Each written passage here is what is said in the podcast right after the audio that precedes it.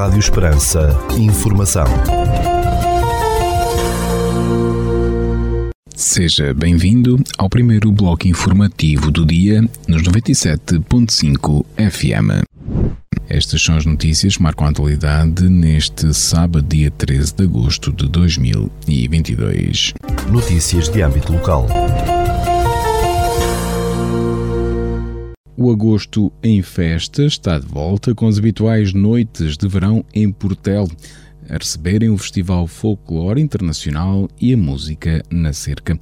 A programação conta excepcionalmente este ano com o espaço do Parque da Matriz para acolher o Festival Internacional de Folclore, o qual tem início no dia 11 de agosto e decorre até 14 de agosto. Depois será a vez do Jardim da Cerca de São Paulo, ser palco dos restantes espetáculos musicais que decorrem de 15 e 21 de agosto. As entradas para ambos os eventos são uh, gratuitas. Quanto à programação do 23º Festival Internacional de Folclore, que vai decorrer no Parque da Matriz, é a seguinte: 13 de agosto, sábado, às 22 horas, danças folclóricas Francisco de León, do Panamá, conjunto de danças folclórico da República Checa e o balé folclórico Sabor Boricua de Puerto Rico. Domingo, 14 de agosto, às 22 horas, atuam o Grupo Coral Lentejano Sobreiro, o Rancho Folclórico da Casa do Povo da Glória, do Ribatejo, e o Rancho Folclórico de Moncarapacho, do Algarve. A programação do evento Música na Cerca, que decorre na Cerca de São Paulo, é a seguinte: 15 de agosto, às 18 horas, ao dia da Junta de Freguesia de Portel, decorre a abertura e a mostra de atividades económicas. Às 22 horas, atuação dos Chakra e DJ Luizy. Dia 16 de agosto, 22 horas, atuação de Miguel Moura. Dia 17 de agosto, 22 horas, atuação de Miguel Azevedo. Dia 18 de agosto, 22 horas, atuação dos Dona Cefinha e ainda espetáculo com Jorge Serafim. Dia 19 de agosto, 22 horas, atuação dos Monda. Dia 20 de agosto, às 18 horas, divulgação dos resultados e entrega dos prémios do 25º concurso de mel no stand do Melo. E às 22 horas, atuação de Ana Lains. Dia 21 de agosto, 22 horas, concerto com a Banda Filarmónica Municipal Portelense. De 15 a 21 de agosto, decorre também na cerca de São Paulo, numa organização da ADA, a Feira do Livro. Estão ainda patentes aos visitantes as seguintes exposições até 25 de setembro, Território da Alqueva, da Transformação à Modernidade, no Museu da Luz, no pavilhão temático A Bolota, e até 18 de setembro, a exposição Precioso, de Bárbara Valravan, na Capela de Santo António, em Portela. A Associação de Dadores Benévolos de Sangue de Portela organiza uma colheita de sangue neste dia 13 de agosto, sábado, no pavilhão ginódesportivo de Portel. A recolha é feita por marcação para os seguintes contactos 962 944 773 ou então pelo e-mail dadoressangueportel.gmail.com. A Câmara Municipal de Portel convida toda a população para a cerimónia de inauguração da ampliação do Centro Comunitário de Santana, a qual tem lugar neste dia 14 de agosto, pelas 8 horas e 30 minutos. No âmbito do Agosto em Festa, decorrerá o 25º concurso de Mel 2022. A divulgação dos resultados do concurso acontece no dia 20 de agosto, pelas 18 horas, na cerca de São Paulo, no stand do concurso de Mel. Os interessados devem inscrever-se até o dia 12 de agosto na Divisão de Desenvolvimento Económico e Social da Câmara de Portel ou então pelo contacto 266 619 035 ou pelo e-mail turismo.portel.pt. Notícias da região. Os pratos à base de tomate estão em foco num fim de semana gastronómico em Moura entre os dias 13 e 15 de agosto, divulgou a Câmara Municipal. Os restaurantes aderentes ao fim de semana gastronómico, tomate à mesa, terão nas suas ementas pelo menos dois pratos alusivos à temática. O município lançou este ano um programa que contempla a realização de cinco fins de semana gastronómicos para valorizar a gastronomia regional e contribuir para a dinamização da economia local, sendo os quintes dedicados a pratos de tacho 29 a 30 de outubro e pratos de caça 26 e 27 de novembro. A Câmara de Mora divulgou que a equipa médica da Unidade de Cuidados de Saúde Personalizados local foi reforçada recentemente com a colocação de uma nova clínica. A vinda desta médica vem dar resposta às necessidades sentidas até ao momento no que diz respeito à carência evidente de profissionais de saúde afetos a esta Unidade de Cuidados de Saúde Personalizados de Mora, destacou o município.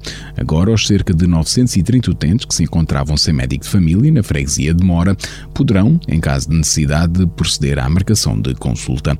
A autarquia disse que vai continuar em articulação com a Administração Regional de Saúde e o Agrupamento de Centros de Saúde a procurar soluções para que a população esteja salvaguardada em matéria de cuidados médicos.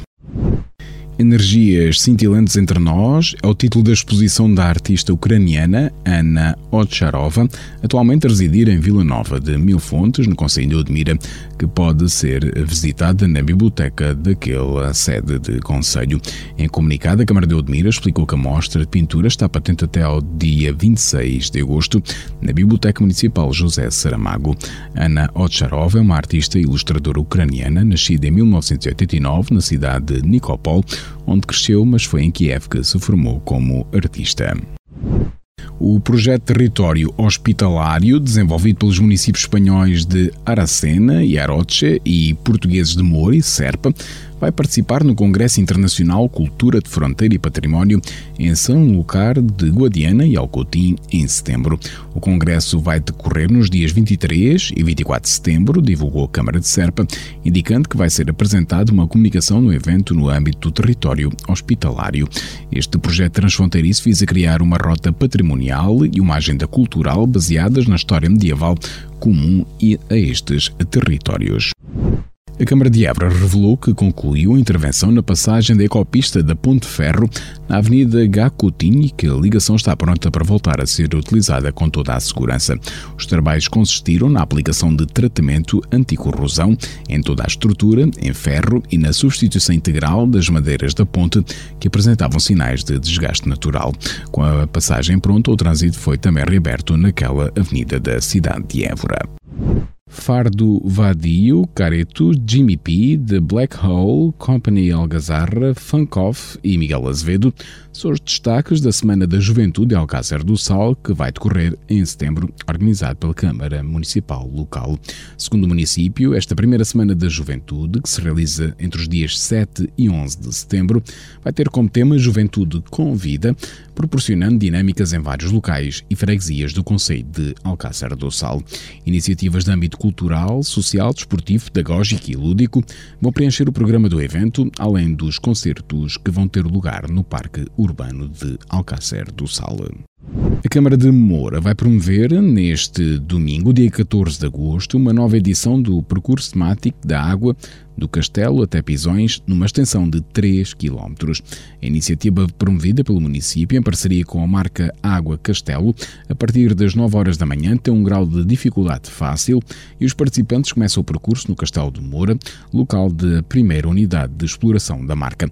Na unidade de Pisões, vão visitar o Museu Castelo, estando ainda disponível um autocar que assegurará o regresso dos participantes a Moura, indicou a autarquia local. Semeando novos rumos, desenvolvimento e governação territorial, desafios e oportunidades, é o tema do terceiro Congresso Amalentejo, que deveria ter decorrido em 2020 e está agora agendado para novembro deste ano, revelou a organização. Segundo a comissão organizadora, o congresso, que deveria ter tido lugar em abril de 2020, mas foi adiado devido à pandemia de Covid-19, vai realizar-se nos dias 18 e 19 de novembro deste ano em Estremoz, no distrito de Évora. Sete restaurantes participam na Semana Gastronómica do Gaspacho e da Tomatada de Vidigueira, que se realiza de 15 a 21 de agosto, organizada pela Câmara Municipal Local. Gaspacho com carapaus fritos, com choco frito ou de uvas, com peixe rei frito, Tomatada com ovos, com carapaus fritos, de pato e ovo ou com enchidos são alguns dos pratos nas ementas dos restaurantes aderentes. Para o dia 20 de agosto, às 11 horas, no Centro do Património e Turismo de Vidigueira, está prevista a realização de uma oficina que vai ensinar os participantes a confeccionar um gaspacho à moda do Alentejo.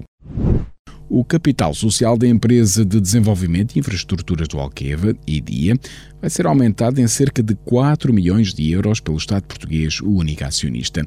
Em comunicado publicado no sítio da internet da Comissão do Mercado de Valores Mobiliários, a CMVM, IDIA explica que o capital vai ser aumentado através da emissão de 8.831 de ações nominativas no valor de 5 euros cada a subscrever e realizar pelo Estado em numerário para fazer face a serviço da dívida. O novo aumento de capital no valor de 4 milhões 4.155 euros foi aprovado recentemente por deliberação social unânime por escrito, precisa a empresa que tem sede em Beja. A Câmara de Reguengos de Monsaraz divulgou que aos sábados e domingos deste mês de agosto está a disponibilizar transporte gratuito para a praia fluvial de Monsaraz.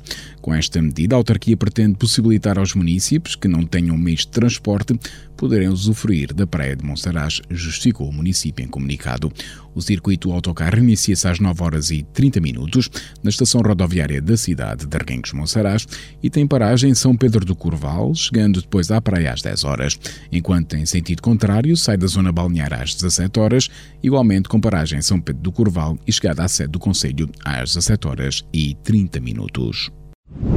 Ao ritmo da arte é o projeto da autoria de Mariana Almeida que venceu a primeira edição do e-Municipate, Programa Municipal de Bolsas de Gap Year no Conselho de Odmira, divulgou a autarquia local. O projeto vencedor vai receber uma bolsa de Gap Year no valor de 5 mil euros, acrescentou o município, promotor do programa em parceria com Gap Year Portugal. E Municipate visa atribuir bolsas a jovens residentes ou estudantes do Conselho com idades entre os 18 e os 30 anos para financiamento de projetos de Gap Years, anos sabáticos, com a duração de 6 a 10 meses. Uma estação de transferência de recicláveis da Resi Alentejo vai ser construída no Conselho de Moura, num projeto que envolve um investimento global de 840 mil euros, divulgou a empresa. A infraestrutura a construir no Parque Industrial de Moura vai receber resíduos recicláveis, incluindo biorresíduos recolhidos quer no âmbito do projeto Porta a Porta, quer com origem em pequenos produtores não domésticos, disse a empresa. O projeto, cuja construção já foi consignada e deve estar concluída no primeiro trimestre de 2023, envolve 840 mil euros, que contempla a construção da estação e aquisição de contentores e báscula de pesagem com cofinanciamento do programa POSSIUR. Todos os serviços da Câmara de Castro Verde estão agora disponíveis online, graças a uma plataforma informática no âmbito do processo de modernização administrativa em curso, divulgou o município local. A plataforma de serviço online do município de Castro Verde, já disponível, garante também uma maior celeridade na gestão dos processos administrativos e operativos, disse a autarquia em comunicado. Esta ferramenta vai permitir uma maior interatividade dos municípios e empresas com os serviços camarários, evitando deslocações às instalações da Câmara Municipal, através do acesso à informação sobre os serviços prestados e os diversos formulários para submissão eletrónica em diversas áreas. Por utilizar os serviços online, é necessário que os interessados efetuem o seu registro na plataforma. As tradicionais festas de verão da Vila de Fronteira, no distrito de Porto Alegre, decorrem entre 12 e 15 de agosto em homenagem a Nossa Senhora da Vila Velha revelou a Câmara Municipal local. Nos espetáculos musicais vão atuar Julinho QSD, Matias Damásio, Os Reis e Rita Guerra com a Orquestra de Câmara Ibérica e o Grupo Monda. A GNR anunciou que apreendeu 109 naças ilegais utilizadas na pesca ao lagostim vermelho do Louisiana, na barragem do Monte do Canhão Velho, no Conselho de Mourão. Segundo a GNR, que procedeu à apreensão através do Núcleo de Proteção Ambiental de Reguengos de Monsaraz, No dia 30 de julho, as naças, que são um meio de pesca profissional em águas livres, não estavam devidamente identificadas com o número de identificação de pescador profissional. Na pesca profissional em águas livres pode ser utilizado o covo ou a naça na captura de lagostins de água doce, no entanto devem estar registadas e identificadas com o número de identificação de pescador profissional, por força do enquadramento legal em vigor, acrescentou a Guarda, indicando que os factos foram comunicados ao Instituto de Conservação da Natureza e das Florestas. Dois homens de 20 e 26 anos foram detidos pela Polícia de Segurança Pública por suspeitas da autoria de vários furtos no interior de armazéns localizados no mercado abastecedor da região de Évora, revelou a polícia no dia 4 de agosto. Em comunicado divulgado, o Comando Distrital de Évora, da PSP, disse que no dia 31 de julho teve conhecimento dos furtos teriam sido efetuados nessa madrugada. A polícia apurou que desconhecidos haviam furtado algumas centenas de euros, alguns cheques já preenchidos, diverso material informático, bem como diversas chaves de viaturas, pode ler-se no comunicado. A Esquadra de Investigação Criminal de Évora identificou depois os suspeitos e deteve-os, conseguindo apreender alguns objetos furtados, os quais se encontravam danificados com vista a dificultar a sua identificação. Os dois homens foram constituídos arcoídos e sujeitos a termos de identidade e residência. Rádio Esperança. Informação. Notícias da Igreja. Arcebispo, também lhe pediria que a Igreja está no mundo, está na sociedade, tem trabalho social importante e fundamental, e sobretudo aqui no interior, muitas vezes só o lar do centro, o centro paroquial garante que ainda ali haja pessoas a viver que nos desse também esse olhar social, digamos assim, eh, sobre este ano eh, passou, né? porque também terminou o ano letivo, eh, há, muitas atividades a fazer o seu balanço e as suas férias, e era também importante a sua leitura social da nossa realidade. Sem dúvida que hum, o grande desafio da Igreja é o homem, o ser humano.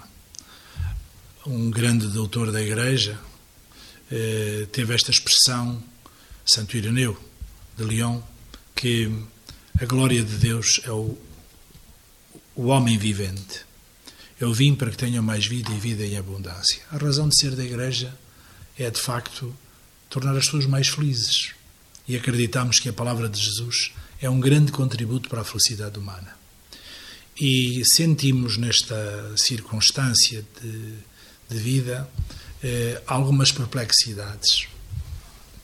A primeira das quais gostava aqui de, de referir e, e de eh, salientar é a consequência, sobretudo a nível da saúde eh, psicológica, psiquiátrica, da saúde eh, que, que brota eh, muitas vezes eh, de situações de solidão, de desamparo e de luto inesperado e, e, e não bem vivido, que foram as questões da morte, eh, todas elas geridas com precariedade eh, no contexto da pandemia, eh, esta preocupação, de facto, eh, salienta-se a saúde psíquica e psicológica das populações.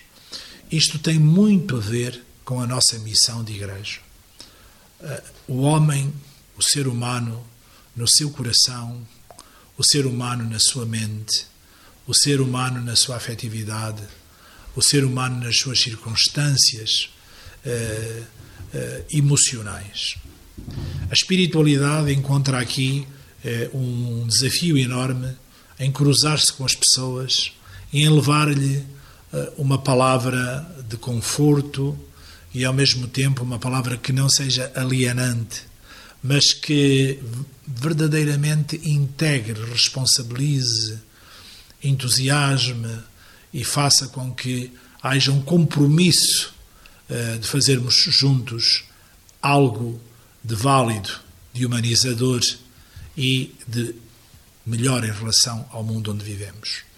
Esta questão da saúde uh, psíquica, psicológica, emocional, eh, deve estar muito presente nas comunidades, naquilo que é a pastoral da saúde e naquilo que é o papel dos pastores, dos sacerdotes, quer nas celebrações dominicais, quer nas festas de família, como são os momentos de batismo, os momentos de matrimónio e as horas difíceis de acompanhamento, como são o sacramento da Santa Unção ou o, o momento sacramental do funeral. É um grande apelo que hoje eh, o resto, a consequência da pandemia, nos propõe.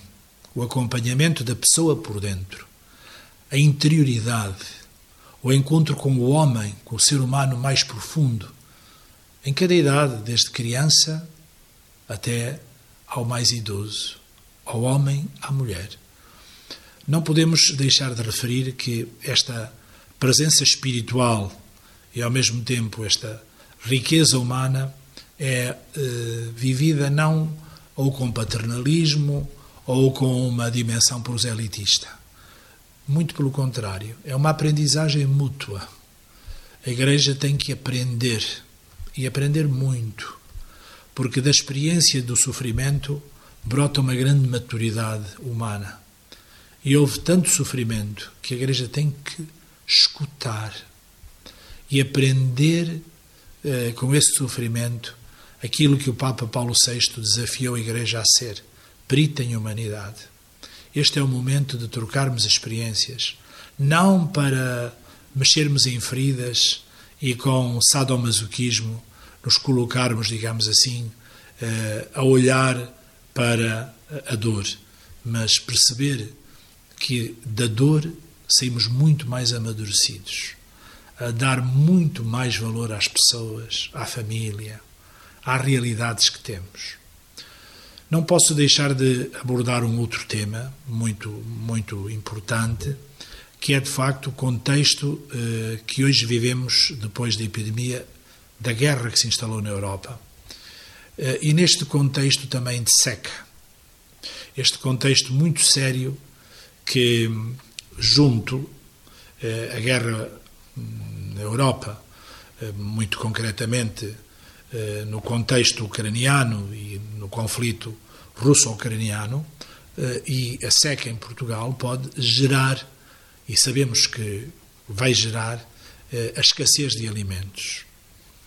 Hoje mesmo, antes de vir para esta partilha, para esta conversa, entrevista, estive a conversar com o presidente do nosso departamento socio-caritativo, o Sr. Cónigo Silvestre Marques, e também uh, na sua condição de assistente da Caritas Diocesana. Ainda não se nota nos serviços diocesanos de apoio social uma procura que indique que estamos a viver momentos eh, dramáticos. As coisas estão ainda dentro eh, da normalidade a que nos habituamos neste contexto anormal de pandemia e pós-pandemia. Não é o contexto normal de pré-pandemia, é o contexto de pandemia e pós-pandemia. Mas é provável que depois do verão, com, enfim, eh, redução de, de, todo o desenvolvimento turístico, com o recolher de muitas uh, possibilidades que o turismo traz, ou seja, com a distensão económica da sociedade, nós sintamos de facto apelos mais gravosos e crescentemente mais preocupantes e até, quem sabe, se no próximo ano, dramáticos. São temas que não quero empolgar, nem devo, portanto, eh, dramatizar, porque não são, neste momento ainda, questões dramáticas. Porém, eh, dizer que há nuvens à distância e, ao mesmo tempo, notícias confirmadas eh, por meios eh, que nós reputamos como muito sérios, que nos alertam para a necessidade uh, de estarmos atentos ao que aí vem. Sabemos que vivemos no interior e vamos começar a observar alguns fenómenos importantes. A nossa Diocese é profundamente rural, tem uma, uma grande componente neste momento de modernização agrícola. Eh, eh, Alqueva trouxe-nos eh, eh, novos desafios, o Alentejo é diferente, porém há uma, uma realidade que é muito alarmante. A descida abrupta de nascimentos gerou um envelhecimento populacional muito significativo e grave, e, ao mesmo tempo, eh, uma escassez muito, eh, enfim, sintomática, uma redução muito preocupante daquilo que nós chamamos mão de obra. Nós corremos seriamente o risco de não ter eh, resposta para os idosos que aqui vivem. Eh, é importante que, enfim, eh, as autoridades competentes, eh, eu gostaria muito de olhar também para o governo português e dizer com toda a clareza que tem que haver uma refletida e cuidada política de migração. Nós vamos precisar de mão de obra porque começamos a não ter para o básico, não estou a falar uh, de questões ligadas à construção civil, porque outros falarão disso muito melhor que eu. Estou a falar do básico, do cuidar de idosos, do cuidar de pessoas que estão em cuidados permanentes, do cuidar de pessoas que têm uh, situações ligadas, uh, enfim, à experiência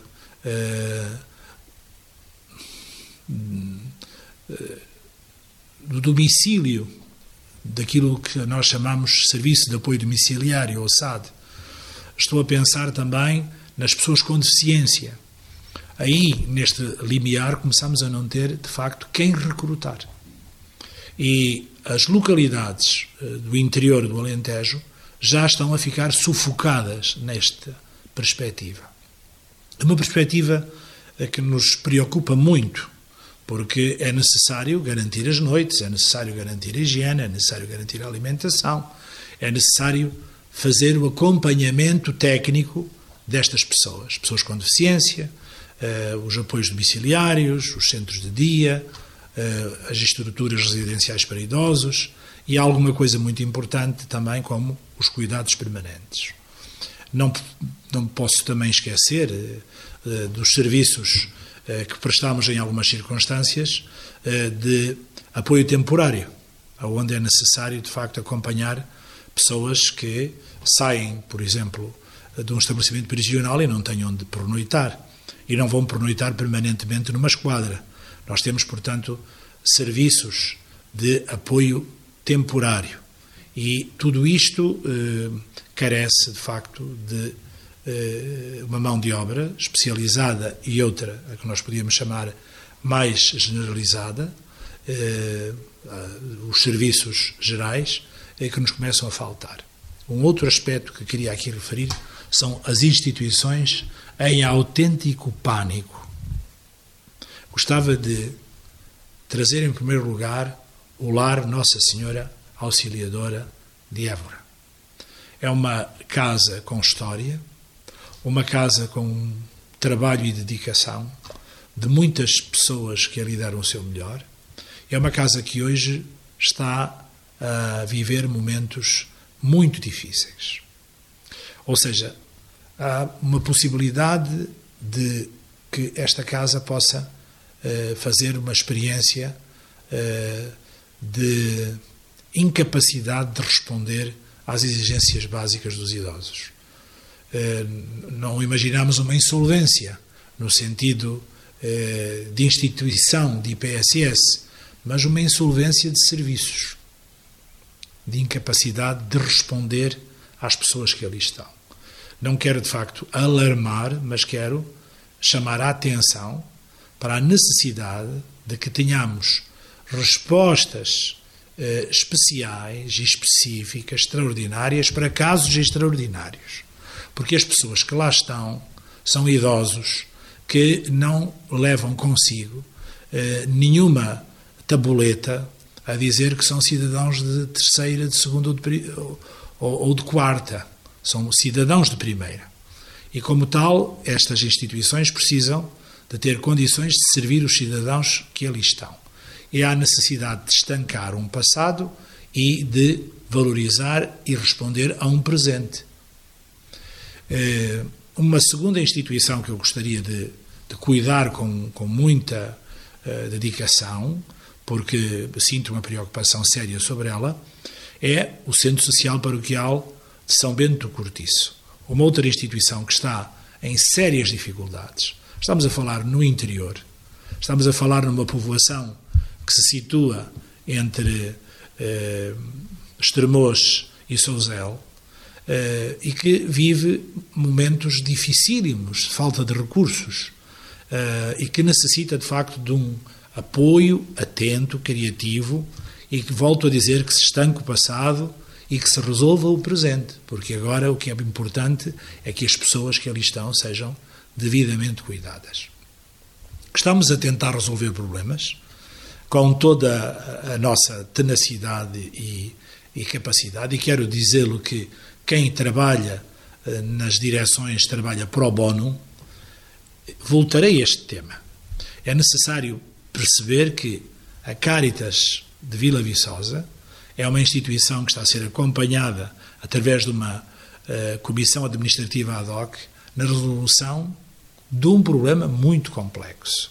Ora, estas uh, medidas que a Arquidiocese assume através de diáconos permanentes, através de cristãos eh, voluntariados, eh, que fazem, portanto, do voluntariado eh, a sua bandeira, são situações que nos pertencem a todos. E, portanto, na nossa eh, relação de cooperação com a Segurança Social, eh, quando há uma situação que carece maior cuidado, também merece maior atenção. Penso que todo o interior paga uma grande taxa de interioridade. Uma taxa de interioridade séria, onde a vida é mais difícil, onde há menos recursos, ou onde ser português muitas vezes significa não ter tantas possibilidades. Temos de facto muitas riquezas no interior, a nível, enfim, paisagístico. Eh, como não referir a beleza, a paz, o sossego, este devagar, poder pensar devagar, poder viver eh, ao ritmo eh, da própria natureza que o Alentejo proporciona no seu interior. Porém, estas qualidades e estas vantagens de vida não podem ficar sem um apoio atento, porque senão fazemos mesmo a experiência de uma discriminação, ou seja, de um grande pagamento eh, eh, com um saldo muito eh, prejudicial e, ao mesmo tempo, eh, que atinge eh, a justiça das pessoas que estão no interior.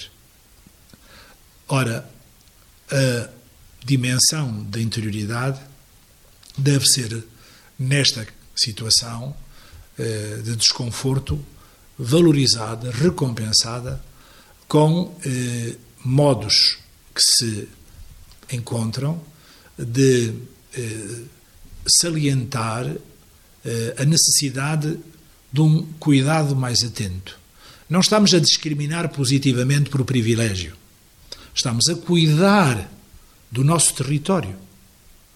Não estamos a discriminar eh, com privilégios para manter, enfim, dependências, eh, uma mentalidade permanentemente dependente, mas a fazer com que seja Portugal a cuidar do seu Portugal. Nós temos aqui realidades que pedem uma atenção muito grande neste interior para que seja valorizado aquilo que é Portugal no seu todo. Porque é evidente que o interior tem muitas eh, potencialidades, muitas riquezas a oferecer a nível de desenvolvimento turístico e que isso pode redondar para Portugal no seu todo e que pode levar também eh, à parte litoral de regresso aquilo que aqui foi encontrado. Eu vou dizer uma coisa muito simples. Eh, por exemplo, vem-se a Évora, e Évora não precisa de cartão de apresentação, como património mundial da, da humanidade, e vai-se de Évora num dia. Dorme-se fora de Évora, vem-se a Évora, almoça-se a Évora e vai-se uh, embora de Évora à noite jantar fora de Évora e dormir fora de Évora. Todo o contributo que este interior dá, eu não sei se pode dizer que Évora seja interior, porque estamos a uma hora e um quarto de Lisboa. Porém, é um contributo que recai, em grande parte, não em Évora, mas já fora de Évora, numa dimensão litoral. Isto aplica-se, por exemplo, a Monsaraz. Isto aplica-se, por exemplo, a Barvão. Isto aplica-se, por exemplo, a Elvas. E é necessário entender que, sendo Portugal uma, uma faixa litoral com uma extensão de cerca de 200 e poucos quilómetros de largura, se faz num dia o ir e o voltar. Quer dizer, o interior dá a beleza e não recebe a recompensa daquilo que tem e do que é para quem lá vive e quem está lá a cuidar desta dimensão. Eu sei que este raciocínio é muito precário, mas é empírico e realista e parte da dimensão da vida. Vemos, de facto, grandes grupos turísticos que passam, mas não permanecem. E é necessário entender que também não é apenas o turismo que faz o desenvolvimento e o progresso. É necessário cuidar do investimento. É necessário cuidar da territorialidade na sua planificação, para que Portugal seja um todo e não seja um país desequilibrado, porque esse desequilíbrio depois manifesta-se também na distribuição da densidade populacional. Claro que não podemos fixar novas gerações onde não há propostas de emprego. E é necessário que o desenvolvimento seja integral de todo o país e que haja uma sustentabilidade a partir de uma nova visão territorial do país. Claro que é fundamental eh, estarmos atentos à natalidade.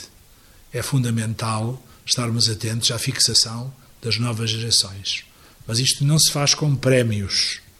Isto faz-se com mudanças estruturais, com novas eh, visões eh, das quais estamos muito ausentes. Porque o que nós sentimos é a monotonia do sempre a mesma coisa e o crescente abandono. Hoje fecha a escola, amanhã o posto da Guarda Nacional Republicana, depois os Correios, depois desaparece o multibanco e depois eh, desaparece também o posto médico e o convite é que desapareça tudo e que fiquem apenas ruínas de um passado, idosos abandonados e com apoio à distância, muitas ambulâncias nas estradas a vencer quilómetros para chegar a urgências e nós a percebermos que o que se vive aqui é mais sinal de morte do que de vida. Queremos inverter esta dimensão e eh, apelamos exatamente para esta realidade, porque nós temos muita vida para dar e nós somos mais vida do que morte. Há uma outra uh, perspectiva de, de, preocupação que são as famílias mais frágeis, as famílias mais empobrecidas. É, é necessário que as instituições que se ocupam desta realidade sintam que também há alguém que se ocupa delas como instituições. Que não é tirado, de facto, eh, um montante irrisório eh, para justificar, eh, enfim, algumas posições críticas e ao mesmo tempo chamadas de atenção da comunicação social e o assunto está resolvido. Fazer assim um aumento com retroativos desde janeiro que atingem 2,5 euros ou 5 por pessoa e ficarmos com o assunto das famílias mais empobrecidas, mais frágeis, resolvido. Isso é de facto uma atitude eh, que eu diria demagógica e indecente, indecente, moralmente indecente. É fundamental que se vá ao encontro das famílias mais empobrecidas e que as instituições que cuidam delas e que fazem chegar a cada uma delas uh, o apoio necessário, estas instituições sejam devidamente acompanhadas e não abandonadas no terreno. Porque há muitos centros sociais que se sentem simplesmente eh, desamparados e abandonados. Não queremos de modo algum pôr o acento nos serviços distritais da segurança social que estão muito perto normalmente e fazem o melhor que podem. Eu ponho o acento no centralismo nacional, que faz com que as administrações distritais e concelhias tenham pouquíssima capacidade de decisão e reduzidos, eh, enfim, meios a distribuir. Eh, neste contexto, nós estamos aqui. E queria terminar esta, esta enfim, parte do nosso diálogo dizendo que quando vou às aldeias muito pequeninas, as pessoas agradecem por ir lá ao Senhor Prior. Algumas já só têm mesmo a presença da igreja. Quem vai de fora é mesmo só a igreja.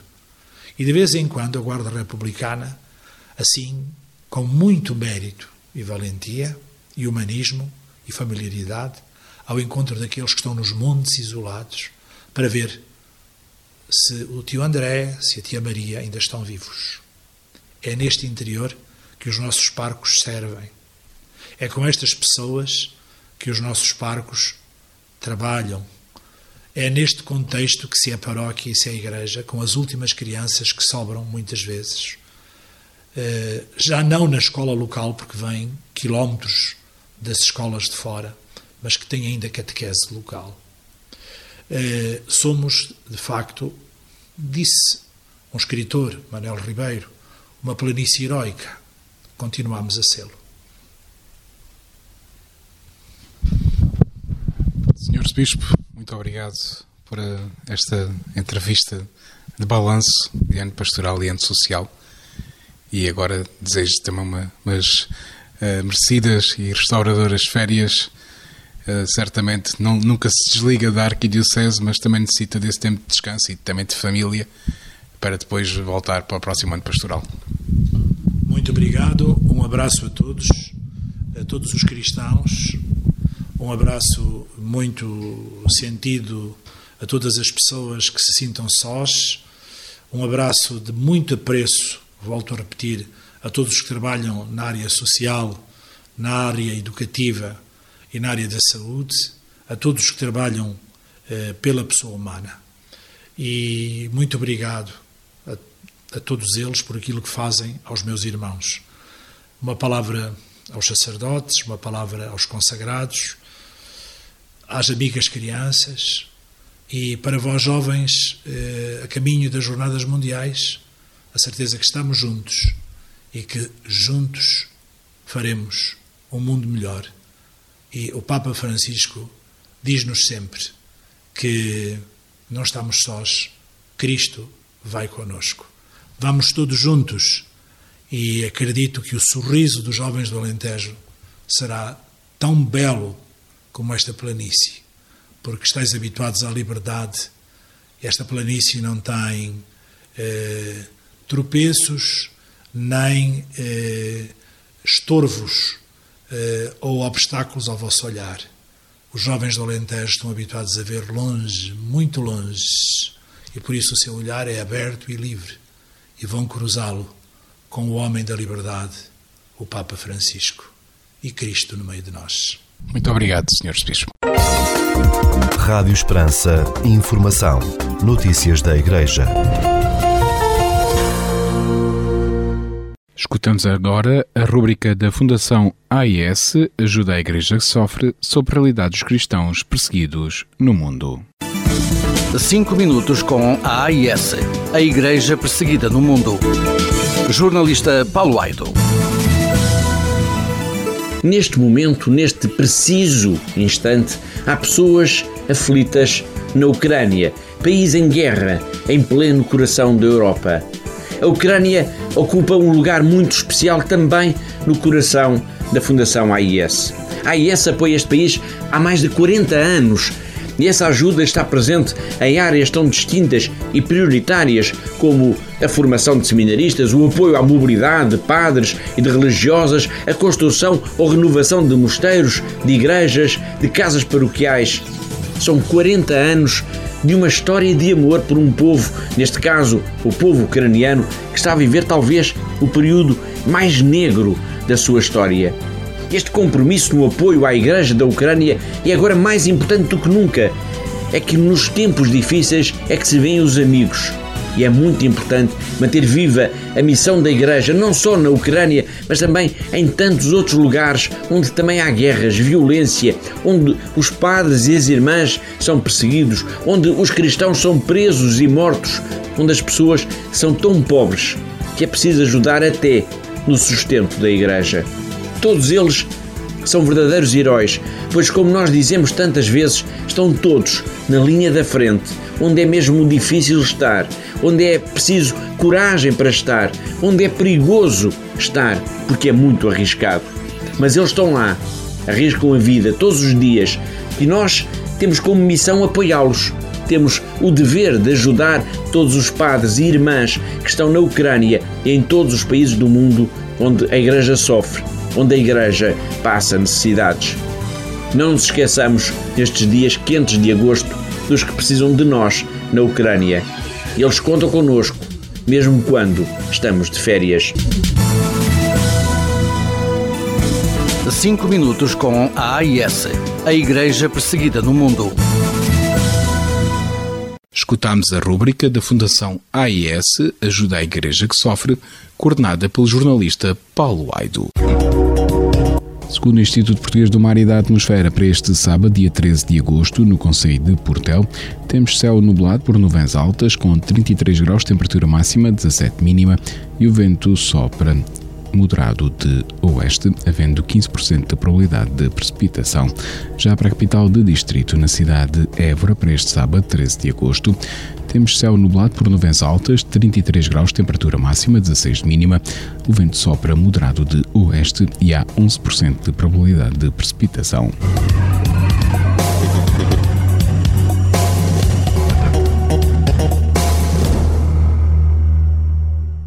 Este bloco informativo fica por aqui. Mais informação nos 97.5 FM às 18 horas. Boa tarde. Rádio Esperança. Informação.